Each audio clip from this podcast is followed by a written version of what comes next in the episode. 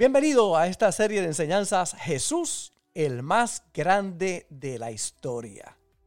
No hay un personaje más grande, más importante, más influyente, el maestro de maestros y sobre todo el Dios que se hizo hombre. De nuestro Señor Jesús podemos nosotros comprender que Él fue el que dividió la historia de la humanidad, el antes de Cristo y el después de Cristo. Ha sido el personaje más estudiado por más de 20 siglos y la figura más importante de la historia humana. Mantente conectado para que puedas comprender quién es y qué ha preparado para todos nosotros nuestro Señor Jesús, el más grande de la historia.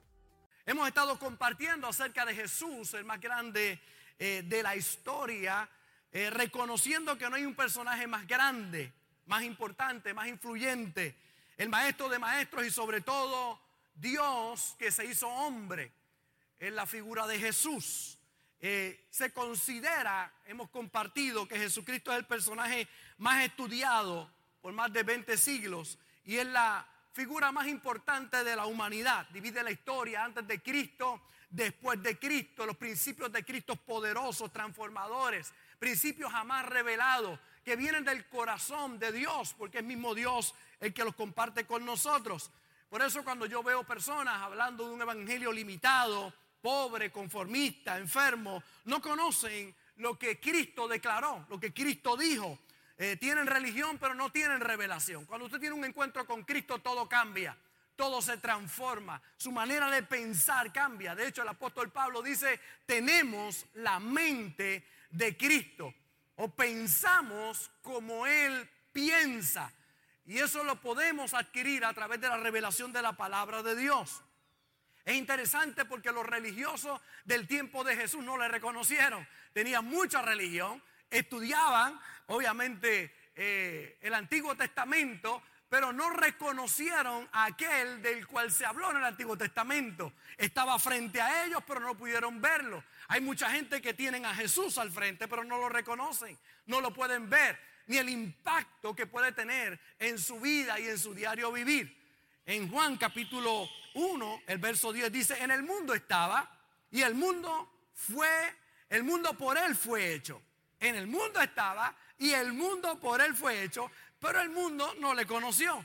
A lo suyo vino y los suyos no le recibieron, mas a todos los que le recibieron, a los que creen en su nombre, les dio potestad de ser hechos hijos de Dios. Hemos mencionado una y otra vez que no todos somos hijos de Dios. Todos somos criaturas de Dios. Hijos de Dios son aquellos que lo reciben y que creen en su nombre. A eso le ha dado el poder de ser hijos de Dios. Por eso es tan importante recibir a Jesús como Señor y Salvador de nuestra vida. Y hemos compartido principios poderosos, pero hoy quiero ir a una pregunta que creo que va a traer mucha revelación a nuestra vida. La pregunta es, ¿Jesús o Barrabás? Jesús o Barrabás. Mire cómo dice Primera de Corintios, verso 1, eh, eh, capítulo 1, verso 23. Pero nosotros predicamos a Cristo crucificado. Piedra de tropiezo para los judíos. En vez de ser una bendición, se convirtió en una piedra de tropiezo para judíos y necedad para los gentiles. Algunos piensan, ¿verdad?, que nosotros sirviendo a Cristo, una necedad. Sin embargo, para los llamados, tanto judíos como griegos, Cristo es poder de Dios y sabiduría de Dios. Cristo es poder de Dios y sabiduría de Dios. Aquellos que hemos tenido un encuentro con Cristo sabemos que Cristo es poder y es sabiduría. Y nos lleva a nuestra vida a un nuevo nivel. Hoy quiero compartir acerca de, acerca de Barrabás o Jesús. Una de las cosas más frustrantes para mí, no sé si para usted, es que algo no dé resultados. Hacer algo y que no funcione. Yo no tengo problemas con trabajar duro pero me gusta ver resultados en aquellas cosas que yo hago. Hacer lo que tenga que hacer de forma correcta y ver resultados trae una satisfacción realmente grande. Yo quiero ver mi tiempo invertido y que dé resultados en mi matrimonio, con mis hijas, en el trabajo, en el ministerio, en todo lo que hago que el esfuerzo invertido, el trabajo duro, yo pueda ver resultados en mi vida. Es triste ver personas haciendo cosas repetitivamente sin resultados. No hay cambio, no hay adelanto, no hay crecimiento, no progresan. Siguen haciendo algo, pero no ven resultados en su vida. Hay personas que lo que hacen no lo hacen con una entrega total, lo hacen mediocre o quizás de vez en cuando y entonces esperan resultados de algo que realmente no están poniendo el corazón. Hay otros que ponen el corazón en cosas que no hay resultados realmente transformadores en su vida. Yo veo personas con la misma infelicidad, el mismo vacío, la misma soledad. Hay algunos que tienen mucha religión, son muy religiosos, pero sin resultados en su vida. En otros casos encontramos gente que no tiene nada, que no cree en nada, pero son unos infelices. No tienen nada seguro, ni el presente, ni el futuro. Tristemente encontramos personas una y otra vez viviendo vidas sin resultados. Cuando hablamos acerca de la religión es uno de los temas más abordados. A través del mundo entero se habla de la religión. Se han hecho guerras a nombre de la religión cualquiera sea la religión, vemos que todas de alguna manera u otra tratan de alcanzar un mejor nivel de vida. Y a pesar de todo eso, tenemos que entender algo, la religión no puede cambiar al hombre. Solo el poder del Evangelio de Jesús lo puede hacer. El cristianismo no es una religión, es una relación con Cristo, con Dios una relación, va por encima de lo que algunos llaman y catalogan una religión. En mi casa había mucha religión, mucha religión. Mi mamá era muy religiosa, religiosa, religiosa. Pero mi papá era alcohólico, mi mamá muy religiosa, pero necesitaba perdonar. Estaba llena de unos rencores muy grandes en su corazón. Le daban unas depresiones muy grandes, migrañas por causa de esa situación. Mis hermanos y yo éramos religiosos, pero yo le entregué mi vida a los 10 años, pero yo fui religioso, yo fui monaguillo, estuve en el altar, pero hablaba malo, me comportaba mal, era muy religioso, pero me comportaba mal. Mi hermana era muy religiosa, pero mi mamá fumaba. Mi hermano se estaba acercando a malas amistades. Éramos muy religiosos en casa, pero era un hogar muy, muy disfuncional. La religión no nos servía para nada. Teníamos al frente de casa un ídolo. Nada funcionaba en casa. Teníamos al pipón allá adentro y había que pasar y pasarle la mano al pipón para la suerte, pero no había suerte en casa. Había mucha religión, mucho eh, pensamientos religiosos, pero no había transformación en casa. Cada día nuestra casa iba hacia atrás. Tristemente, el problema se acrecentaba, el alcohol, el cigarrillo, las apuestas en la casa. La religión no trajo cambios a mi casa. No había futuro, no se proyectaban cambios, no había esperanza para un futuro, no había nada esperanzador para nuestra vida. La religión quiere cambiar al hombre desde el exterior mediante reglas, mediante protocolos, mediante, usted ve tantas cosas religiosas, pero el cambio verdadero viene desde el interior. Jesús cambia al hombre desde adentro. El cambio verdadero es el del corazón y solo Jesús lo puede hacer. Solo el Señor puede hacer ese cambio. Cuando Cristo llegó a nuestra vida, cuando Cristo llegó a nuestra casa, comenzó a transformarlo todo. Nuestra manera de pensar, nuestra manera de hablar, nuestra manera de caminar, nuestra manera de proyectarnos a los demás. Comenzó a haber una transformación realmente extraordinaria. Comenzó a ver el futuro, esperanza para mí, para los míos. Comencé a ver un mundo totalmente diferente. Lo que la religión no pudo hacer, ahora Cristo lo estaba haciendo en mi vida. Lo primero de la escritura que leímos en Corintios es que Pablo dice, Jesús es piedra de tropiezo para muchos. De hecho, muchos rechazan a Jesús.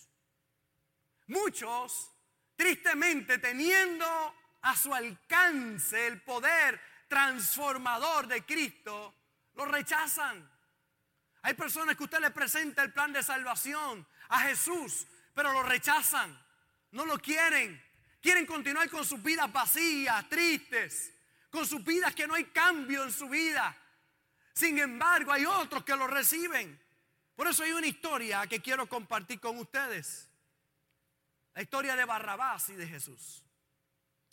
Aparece en varios de los evangelios, pero usamos el de Mateo, capítulo 27, verso 15. Dice, ahora bien, en el día de la fiesta acostumbraba el gobernador soltar al pueblo un preso, el que quisieren, quisiesen. Y tenía entonces un preso famoso llamado Barrabás. Diga conmigo, preso famoso. Hay presos que son famosos. Hay criminales famosos. Pablo Escobar, criminal muy famoso. El gobernador tenía un criminal muy famoso. Un hombre que había sido mal. Yo tengo alguno. Samuel Vega es uno de esos famosos. Ahí tengo otro país que se llama Tito Pari. ¿Usted conoce a Tito Pari? Será famoso allá afuera, en el mundo. Y el gobernador tenía uno. Se llamaba Barrabás. La pregunta es, ¿cuántos aquí fueron pecadores famosos? Levanten la mano, pecadores famosos. Ahora no hay ninguno, aquí todos son santos ahora. Santo, ¿quién levantó la mano? Raúl, ah, Raúl, mira, ve. Pecadores famosos. Usted era un pecador famoso. Todo el mundo lo conocía por el alcohol, por la droga, por el pecado. Ah, usted era famoso. Allí tenían a un famoso. Dice, reunidos pues, ellos les dijo, dijo Pilato, ¿a quién queréis que os suelte? ¿A Barrabás, preso famoso? ¿O a Jesús, llamado el Cristo? Porque sabía que por envidia la habían entregado.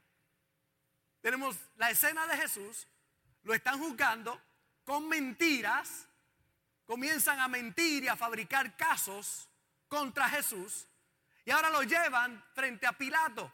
Pilato ve que este hombre es inocente y que lo habían entregado por envidia, así que trata de salvar a Jesús porque entiende que no ha hecho nada malo y ahora está tratando y entonces se le ocurre una idea extraordinaria a Pilato y dice, bueno, yo tengo aquí uno que es bien malo, se llama Barrabás, malo, malo, famoso. Y ahora si yo lo pongo, ¿verdad?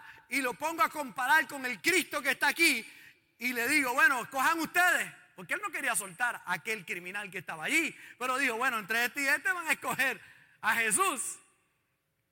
Y los pone a escoger entre estos dos, Barrabás o Jesús. Y sigue diciendo, y estando él sentado en el tribunal, su mujer le envió un WhatsApp. No, no, así no era. Su mujer le mandó a decir. Entonces el hombre mira el teléfono y la mujer le mandó a decir, no tengas nada que ver con ese justo, porque hoy he padecido mucho en sueños por causa de él. Ella le manda un WhatsApp y dice, no te metas con ese. He soñado toda la noche. Eso es un hombre justo. No lo toque.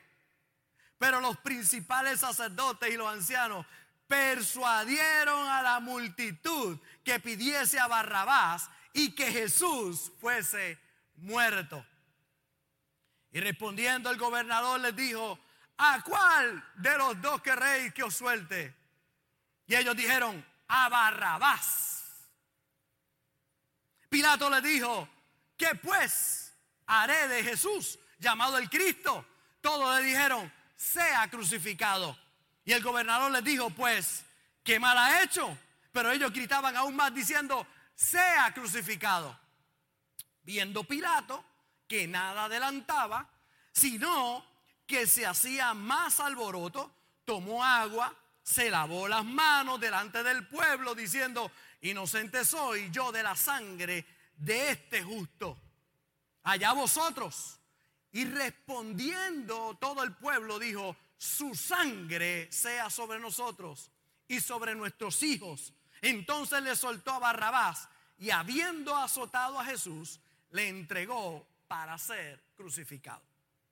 La pregunta es, ¿Barrabás o Jesús? ¿A quién tú vas a escoger? ¿Vas a escoger a Barrabás o vas a escoger a Jesús?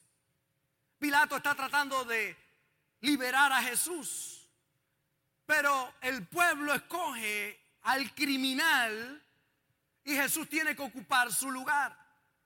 Lo cambian por un criminal y perdonan a este criminal, lo cambian por Cristo. Es impresionante cómo la historia ha juzgado a ese pueblo que escogió a Barrabás, sin pensar también que todos lo hacemos en momentos importantes de nuestra vida. Barrabás significa, viene de la palabra bar, significa hijo, abás o aba, que significa padre, hijo de su padre, un hijo mimado, un hijo consentido, no corregido en su niñez, un niño desviado, haciendo lo incorrecto.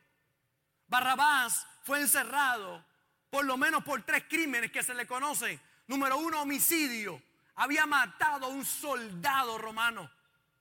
Y eso era imperdonable para aquel tiempo. Tocar la autoridad. Había que pagar con muerte. Por eso se cree que él estaba sentenciado a muerte. Número dos, sedición.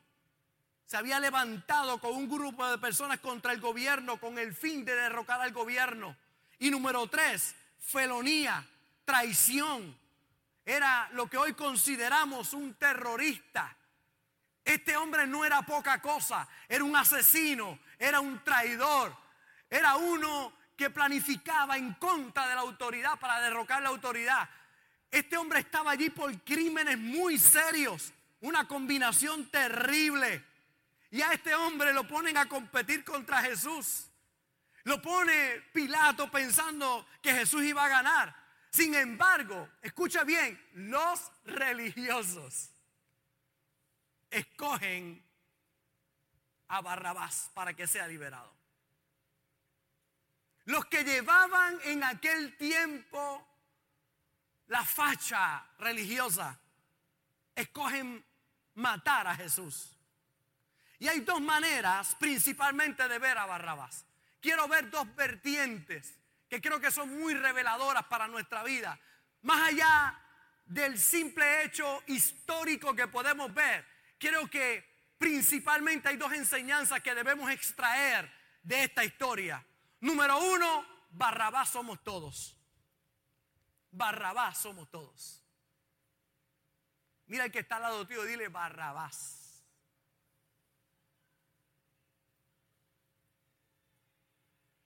La primera enseñanza que podemos sacar de aquí es que Barrabás somos todos. Eres tú y soy yo. Jesús va y toma el lugar de Barrabás. ¿Quién debía morir? Barrabás. Era un terrorista, un asesino. Había derramado sangre inocente. Este hombre tenía la marca de un criminal y él debía morir, pero ahora Cristo muere por él. Usted y yo, por la vida de pecado, debería morir o el santo sin culpa ninguna. Ahora imagina usted a Barrabás esperando a ser llevado a que lo crucificaran, pensando lo peor, lleno de ira, de amargura, repensando algunas cosas.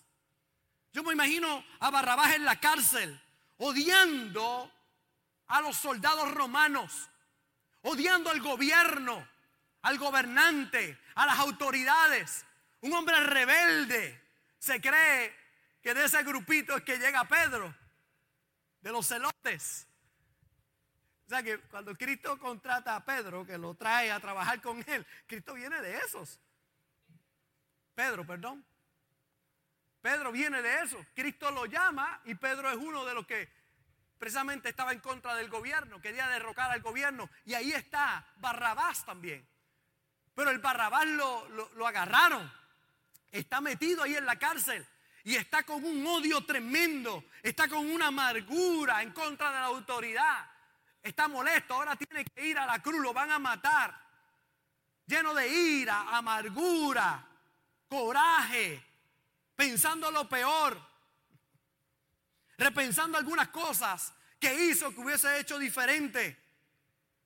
Y de repente allí, listo para ser llamado para ir a, a que lo crucifiquen, comienza a oír su nombre.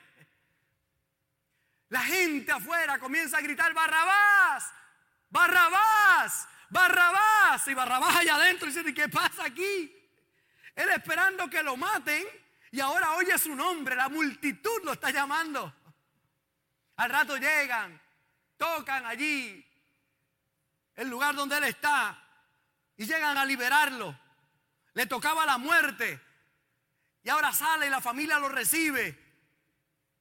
Me imagino a él turbado. ¿Qué ha pasado?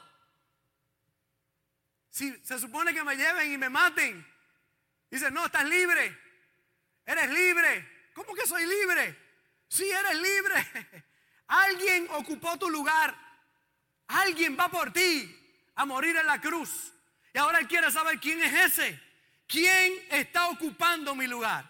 ¿Quién fue a morir por mí? ¿Quién?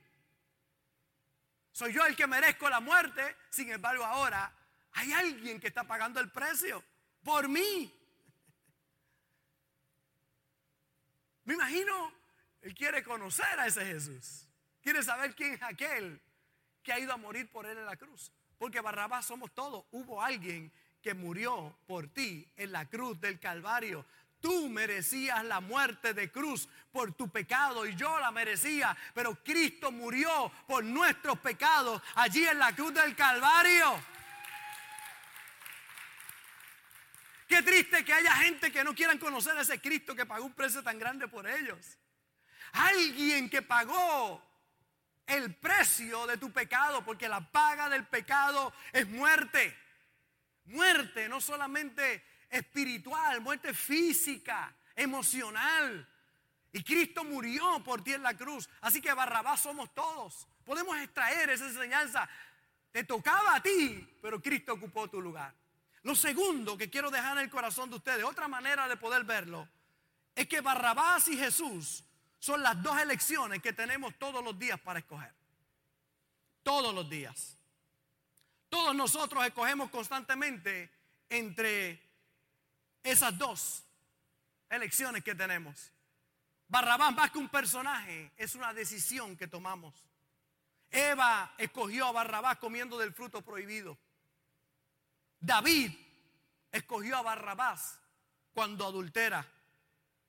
Dios le dice, el pueblo he puesto delante de ti la vida y la muerte, la bendición y la maldición. Escoge pues la vida para que viva. Escoge a Jesús, no escoge a Barrabás.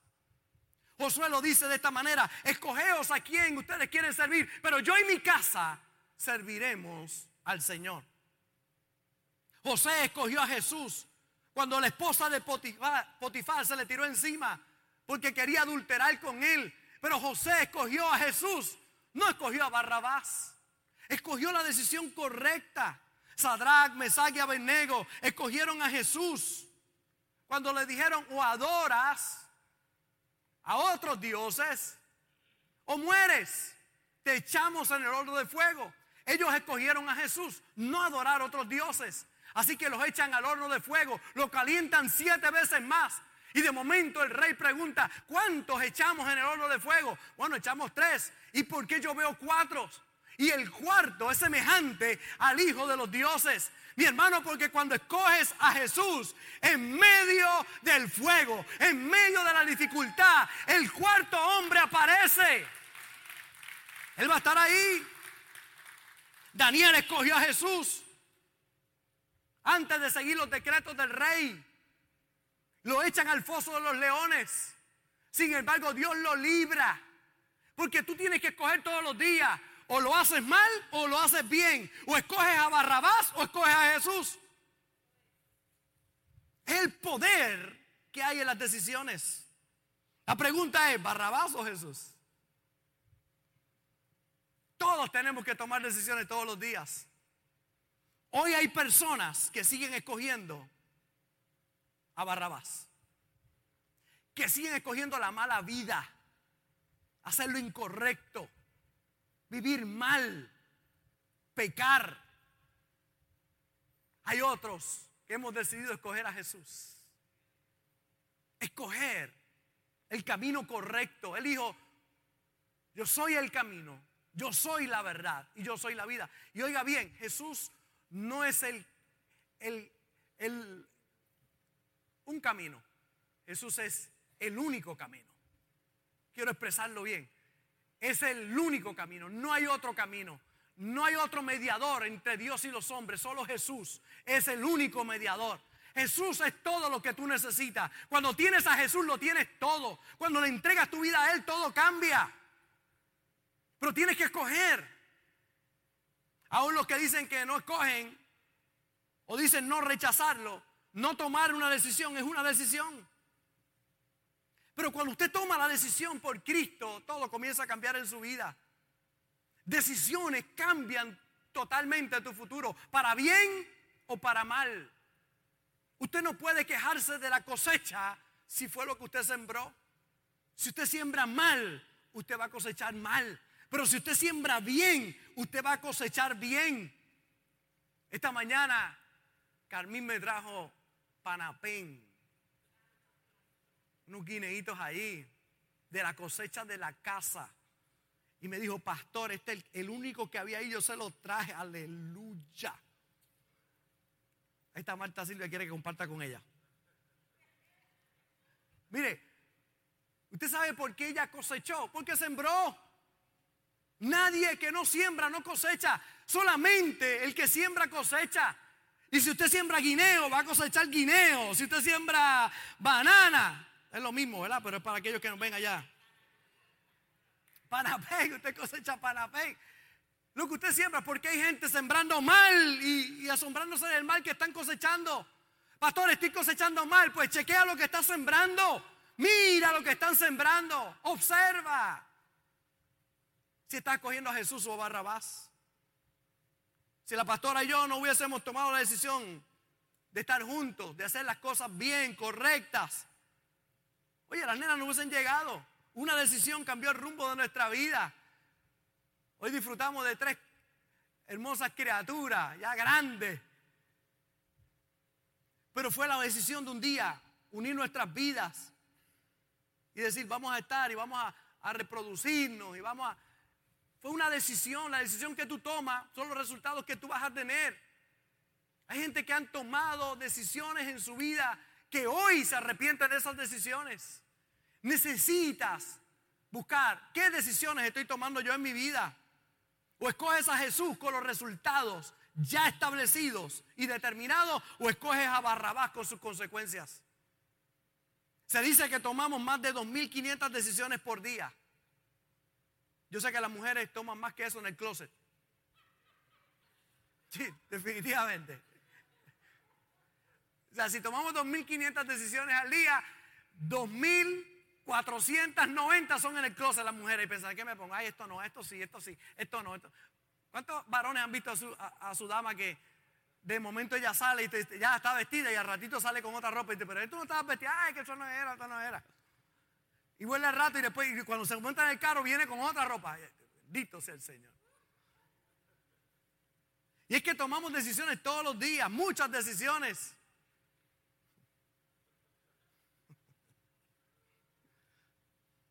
Jesús es más que un hombre, más que un profeta, más que un sacerdote, más que un ministro, más que un obrador de milagros. Jesús es Dios encarnado.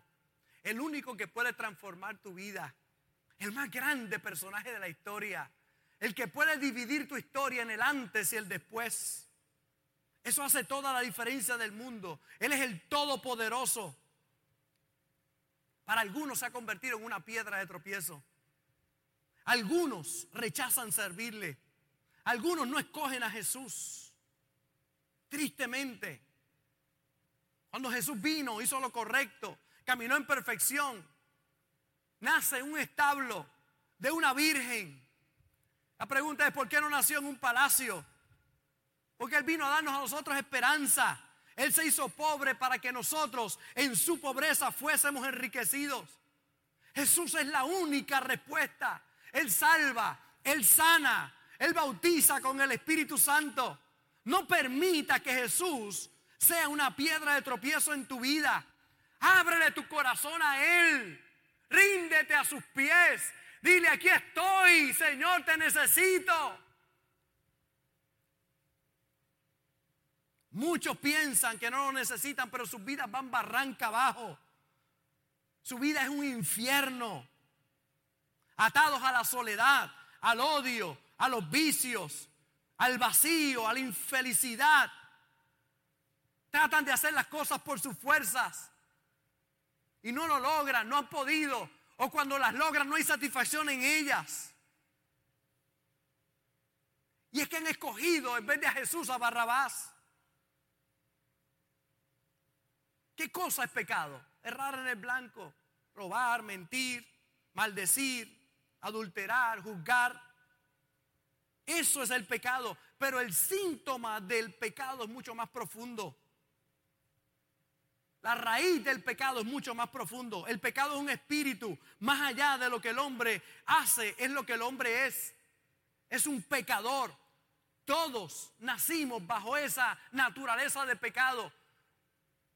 Porque Adán pecó, todos pecamos en Adán. Todos venimos con esa naturaleza de pecado. Pastor, ¿y cómo puedo salir de esa atadura del pecado?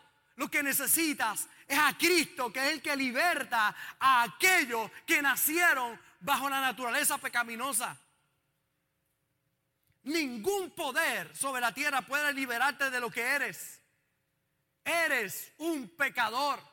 Pero Cristo vino a morir por ti en la cruz del Calvario para que esa naturaleza pudiera ser transformada. Cuando usted mira los Estados Unidos de Norteamérica, con todo el poder que puedan tener, con todo el dinero, las potencias mundiales, con todo el dinero y poder que puedan tener, no pueden solucionar el problema del alcoholismo, el problema de la drogadicción, no tienen solución del odio, de la amargura, del rencor, del coraje, porque no son problemas físicos, sino son de índole espiritual. Y el único que lo puede hacer es Jesús. No hay gobierno que pueda transformar la vida de un hombre. Solo Cristo puede transformar el hombre desde adentro. Transformar su vida. Jesús piedra para algunos, pero Pablo dice es poder de Dios para otros. Por eso el Evangelio son buenas noticias. Es el mejor mensaje que puedas oír porque puede librarte del pecado, puede cambiar al hombre de adentro para afuera, puede cambiar al adicto, al alcohólico, a la prostituta, al adicto a la pornografía, como también al que está lleno de odio, rencor, coraje, aquel que está en vacío o en soledad, al chismoso que tanto necesita que Dios pregue con él.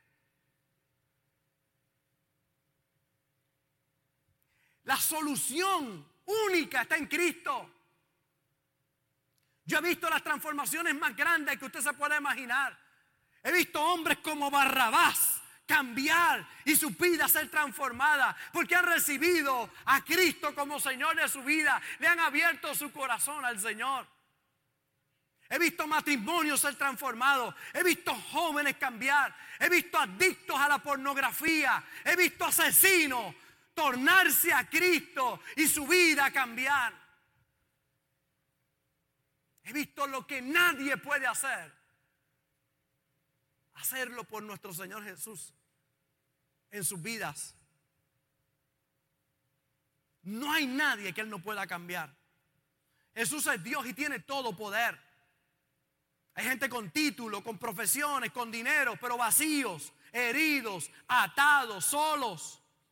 Su vida se viene abajo porque necesitan mirar la cruz, necesitan mirar a Cristo. La pregunta que te hago en el día de hoy, Barrabás o Jesús, ¿a quién escoges? Tienes que escoger. Hay gente que tiene acceso a todo, pero cuando llegan a su casa se sienten vacíos. Porque nada puede llenar el vacío, ni la fama, ni la posición, ni el dinero. Solo Jesús puede llenar el vacío del hombre. No hay nadie más que lo pueda hacer. No mires a ningún otro lugar. Solo Cristo lo puede hacer. Pablo dijo, Jesús piedra de tropiezo para algunos, pero poder de Dios para otros. Te toca a ti escoger. La pregunta que algunos dicen es, ¿por qué si es Dios lo mataron en la cruz? Y ahí está la clave. A Él no lo mataron. Él dio su vida por nosotros. Es muy diferente. A Él no lo mataron. Nadie tenía el poder para matarlo. De hecho, cuando lo van a arrestar, que se pararon allí, él dijo, ¿a quién buscáis? Dijo, a Jesús Nazareno. Y él dijo una frase de dos palabras. Yo soy. Más nada, dijo, yo soy. Dice la Biblia que todos los que estaban allí cayeron de su cabalgadura. De momento el casco salió para un lado, la, espada salió para otra. Simplemente con decir una palabra, yo soy. No podían tocarlo. ¿Y por qué va a la cruz? Voluntariamente por ti por mí. A él no lo mataron, él entregó su vida por ti. Él se dio voluntariamente por ti. Los clavos no tenían el poder para entrar en esas manos. Porque Él fue el que creó toda la naturaleza. Él tuvo que darle permiso a esos clavos para que pudieran entrar. Porque Él es todo poder, toda autoridad. Él hizo toda la creación. A Él no lo mataron. Él entregó su vida por ti y por mí. Y ahora te toca a ti escoger. ¿A quién vas a escoger? ¿A Barrabás o vas a escoger a Jesús? El enemigo pensó que lo estaba matando, pero en realidad se estaba matando a sí mismo. La sentencia de aniquilar al enemigo estuvo allí en la cruz del Calvario. Cristo lo derrotó en la cruz del Calvario y la autoridad que le entregó a Adán allí en el huerto, Cristo la recupera en el otro huerto. Allí en la cruz del Calvario recuperó nuestra bendición una vez más. Por uno morimos todos y por otro vivimos todos. Yo vengo a decirte hoy, hay una sentencia de muerte sobre todos. Por cuanto todos pecaron, están destituidos de la gloria de Dios. Todos estamos bajo la sentencia de muerte. Es una carga pesada sobre nuestro hombro. El oro y la plata no te puede redimir. La religión no te puede redimir. Por eso Cristo vino de tal manera amó Dios al mundo que ha dado a su Hijo unigénito para que todo aquel que en Él cree no se pierda, mas tenga vida eterna. Él murió por ti y ocupó tu lugar. Quitó la sentencia de muerte sobre todo aquel que lo recibe. Por eso en el día de hoy te digo, escoge a Jesús. Deja de estar escogiendo a Barrabás, al mal, al odio, al rencor, a la amargura, a la adicción. Escoge a Cristo. Solo no lo puedes lograr. El pecado, por cuanto eres pecador y es parte de tu naturaleza, te ata. Pero solo Cristo te puede liberar. Si hoy le abres tu corazón. Aquellos que ya le hemos recibido cada día experimenta el poder grande de esa resurrección.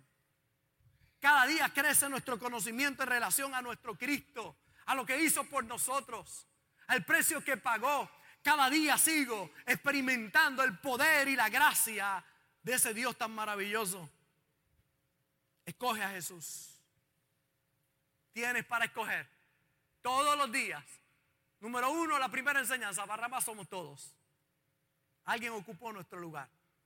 Y es importante que lo reconozcas.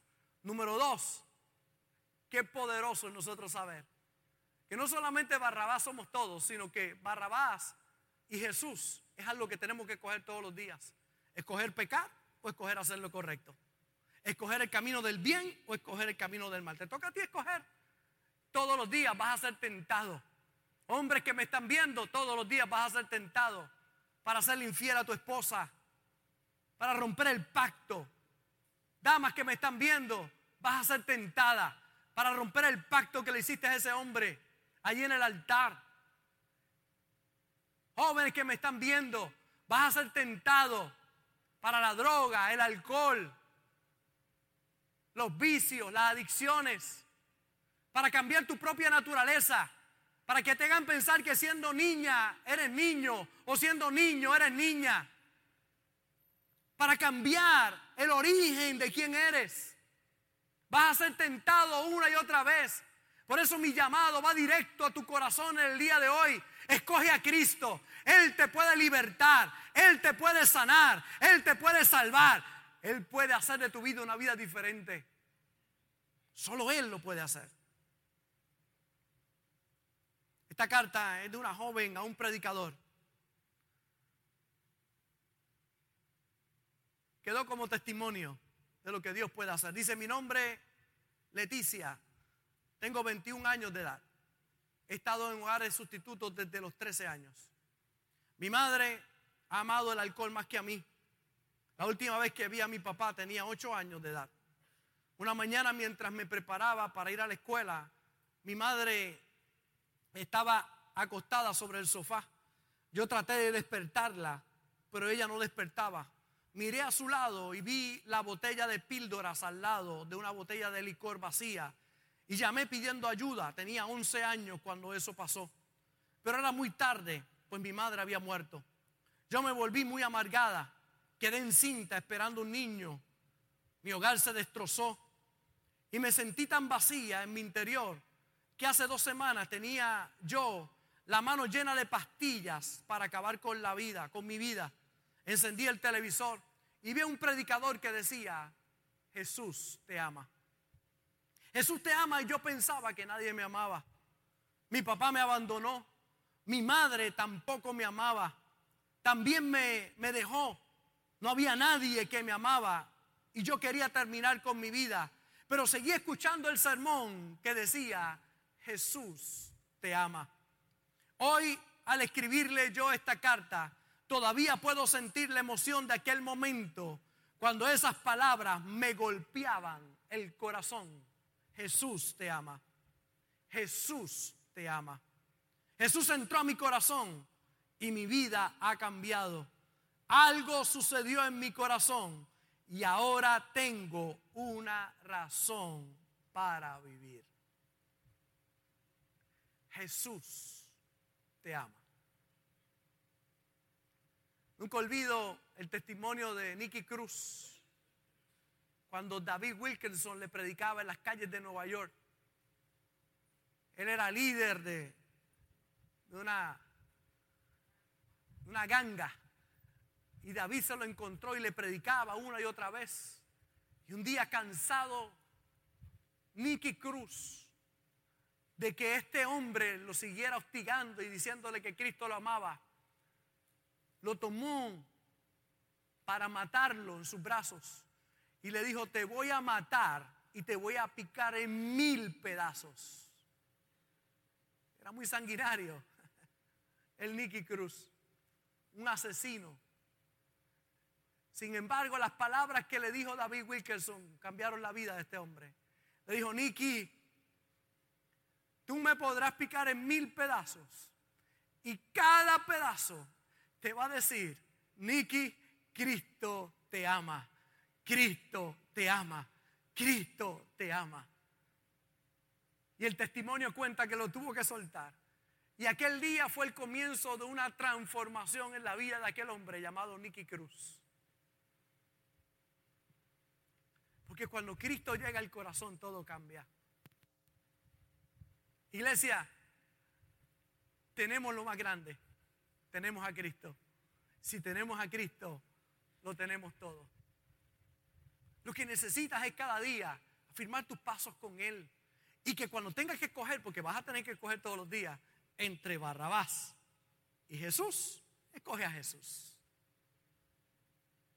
Yo he pasado muchas tentaciones en mi vida. Muchas. Mientras más usted tiene éxito en la vida, lo que llaman éxito allá afuera, más tentaciones usted va a tener. Porque déjeme decirle, porque usted es realmente lo que usted es cuando nadie lo está viendo. Si tuvieras oportunidad de pecar, lo harías. Si tuvieras todas las facilidades. Hay gente que no peca, pero no es porque no quieran pecar, es que no tienen la oportunidad de pecar, que son feos y nadie los mira. Feo no es la palabra, ¿verdad? Diferente, ¿verdad? No hay nadie feo. Hay algunos que son diferentes, porque nadie es igual, ¿verdad? No pueden comparar una cosa con la otra. Lo que pasa es que hay algunos que son bien diferentes. hay gente que no peca, no porque no quiera, sino porque no tiene la oportunidad. Que porque si tuviera la oportunidad, si tú tuvieras la oportunidad, si tuvieras la droga, si tuvieras el alcohol, si tuvieras esa mujer, si tuvieras, lo tuvieras de frente, ¿qué harías? Examina tu corazón. ¿Qué decisión tienes que tomar? Yo jugué béisbol por mucho tiempo, voleibol, muchos deportes, me gusta mucho el deporte, creo la disciplina, el deporte es extraordinaria. Y si algo aprendí, que tenía que practicar algo para que cuando llegara el momento pudiera actuar de la manera correcta. Entonces me hacían coger las roletas todo el tiempo y tirar la primera. Y lo mismo, ¿por qué tengo que seguir haciendo lo mismo? Porque cada vez que lo hago me voy perfeccionando, cada vez que lo hago. Y cuando parezca el juego de verdad, cuando venga, voy a saber lo que voy a hacer. Decía, bueno, si hay hombre en primera, hay que tirar la segunda primero para que sea un doble play. Y eso tiene que estar claro en la mente. Y eso se practicaba muchas veces. Tú tienes que practicar, hacer el bien, estar listo. Cuando es el momento, porque la tentación nos va a llegar a todos. No es si te va a llegar o no, te va a llegar. Vas a tocar a la puerta de tu vida. La pornografía va a tocar a la puerta de tu vida. El hacer lo incorrecto va a tocar la puerta de tu vida. El mentir en la planilla va a tocar a la puerta de tu vida. El robarte el Ibu va a llegar y va a tocar a la puerta de tu vida. Tú tienes que tomar la decisión. ¿A quién vas a escoger? ¿A Barrabás o a Jesús?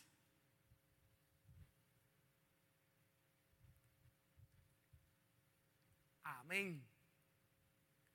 Cuando escoges a Barrabás, tendrás las consecuencias de Barrabás. Es muerte. Pero cuando escoges a Jesús, tienes las consecuencias de Jesús. Que son buenas siempre. Él siempre tiene una puerta para ti. Te digo en el día de hoy, esta semana vas a encontrar muchas decisiones. Vas a encontrar a Barrabás y vas a encontrar a Jesús. ¿A quién vas a escoger? Yo escojo a Jesús. Yo escojo servirle a Él. Porque he visto que todo el que escoge a Barrabás termina mal. Pero he visto que aquellos que escogen a Jesús, su vida va a un nuevo nivel. Gracias por conectarte con nosotros. Ha sido una hermosa bendición poder compartir contigo la palabra de Dios. Te pido dos cosas. Número uno, comparte con alguien más. Que otros también puedan ser bendecidos por la palabra. Y número dos, Envía tu ofrenda para que podamos continuar llevando el mensaje de fe y de esperanza a tanta gente que lo necesita. Lo puedes hacer a través de ATH Móvil en donaciones, Fuente de Agua Viva Vega Baja, o a través del PayPal, Fuente Vega Baja. Si no das, no pasa nada. Pero si das, Él ha prometido abrir las ventanas de los cielos y derramar bendición hasta que sobre y abunde. Muchas bendiciones.